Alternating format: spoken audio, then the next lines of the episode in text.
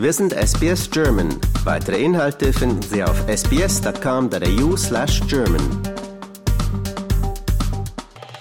Mir ist über das Telefon Marco Munsch zugeschaltet. Marco, du bist eigentlich jemand, der aus der Didgeridoo-Szene in Deutschland wirklich bekannt ist. Du hast lange ein sehr großes Didgeridoo-Festival in Coburg oder in der Nähe von Coburg vielmehr veranstaltet.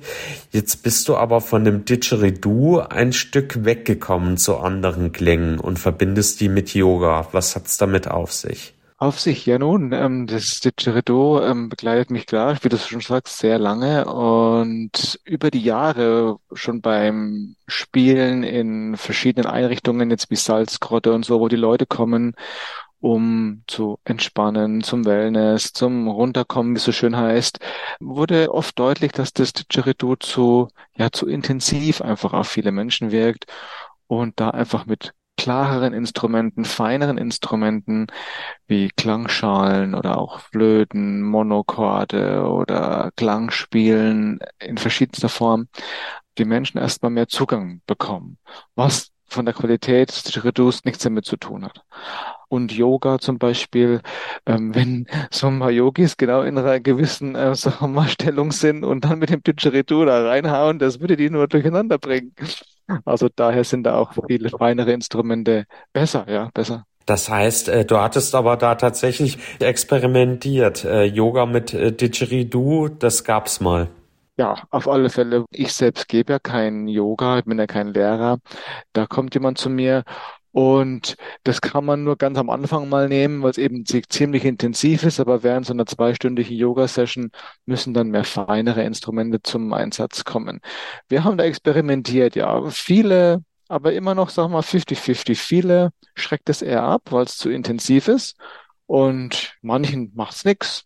Aber so hat sich herauskristallisiert, dass das mehr schon, wie es eben in der Tradition auch ist, ein Rhythmusinstrument ist und gerne laut gespielt wird, gerne intensiv gespielt wird. Und daher können wir es nicht so oft bei den Veranstaltungen verwenden. Unabhängig jetzt vom Didgeridoo, du sagst es ja Entspannung, Yoga, da gehört Musik für dich dazu, oder? Ja, es ist ähm, sehr hilfreich auf alle Fälle. Wir machen da sehr gute Erfahrungen damit, dass die Länge den Menschen helfen, dass sie bei der Form, in der sie gerade sind oder in dem Zustand, wie auch immer, einfach dem besser folgen können, einfacher folgen können, tiefer folgen können, was sie da gerade tun und nicht so unbedingt hundertprozentig auf die Perfektion fixiert sind, dass sie jetzt alles richtig machen in dieser in diesem Yoga, sondern einfach auch ein bisschen mehr sich fallen lassen können und dem nachgehen. Und dann passiert das, was passieren soll. Es wird richtig und der Körper macht das Richtige. Ähm, ich kenne dich ja jetzt schon länger. Ich weiß, dass das Didgeridoo auch immer für dich als Musiker was war, ähm, was dich berührt hat, auch einfach wegen dem Klang und den Tönen. War denn am Ende des Tages das Didgeridoo der Auslöser dafür, dass du zu anderen Klängen weitergegangen bist? Ja, auf alle Fälle. Das war ja mit mein Einstieg. Die Trommel und das Didgeridoo, also gleich zwei sehr intensive Instrumente waren seinerzeit mal mein Einstieg. Und ja, durch das selber Kennenlernen von anderen Instrumenten, dadurch, durch dieses Hereinkommen in diese, sagen wir mal, ganze Szene der Klänge, andere Menschen kennenlernen, die andere Instrumente spielen, das war auf alle Fälle mit der mein großer Einstieg mal vor vielen, vielen Jahren.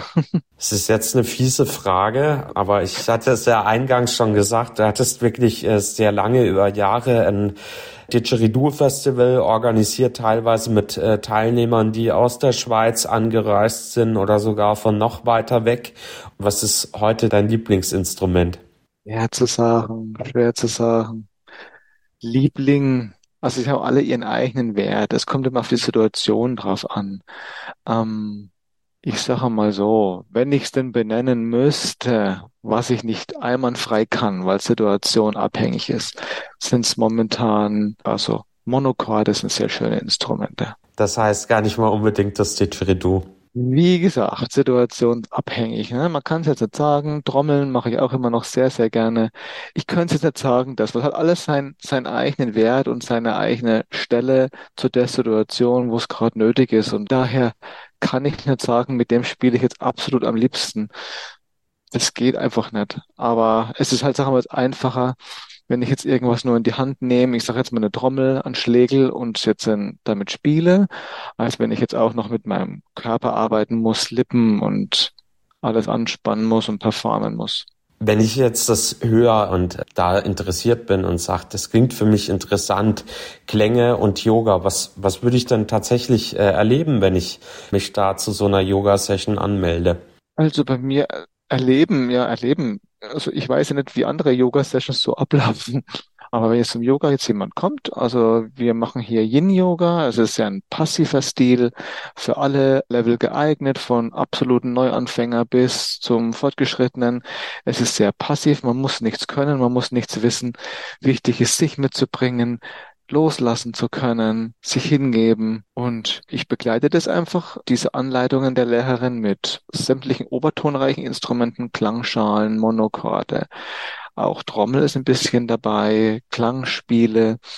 Und die Leute gehen danach oft mit einem leichteren Gefühl raus oder aufgelockerten, strahlenden Lächeln im Gesicht als vorher. Jetzt ist es ja so, in äh, Deutschland steht uns jetzt zunächst mal der Herbst bevor und dann der Winter. Da passt das Klang-Yoga wahrscheinlich ganz wunderbar ein.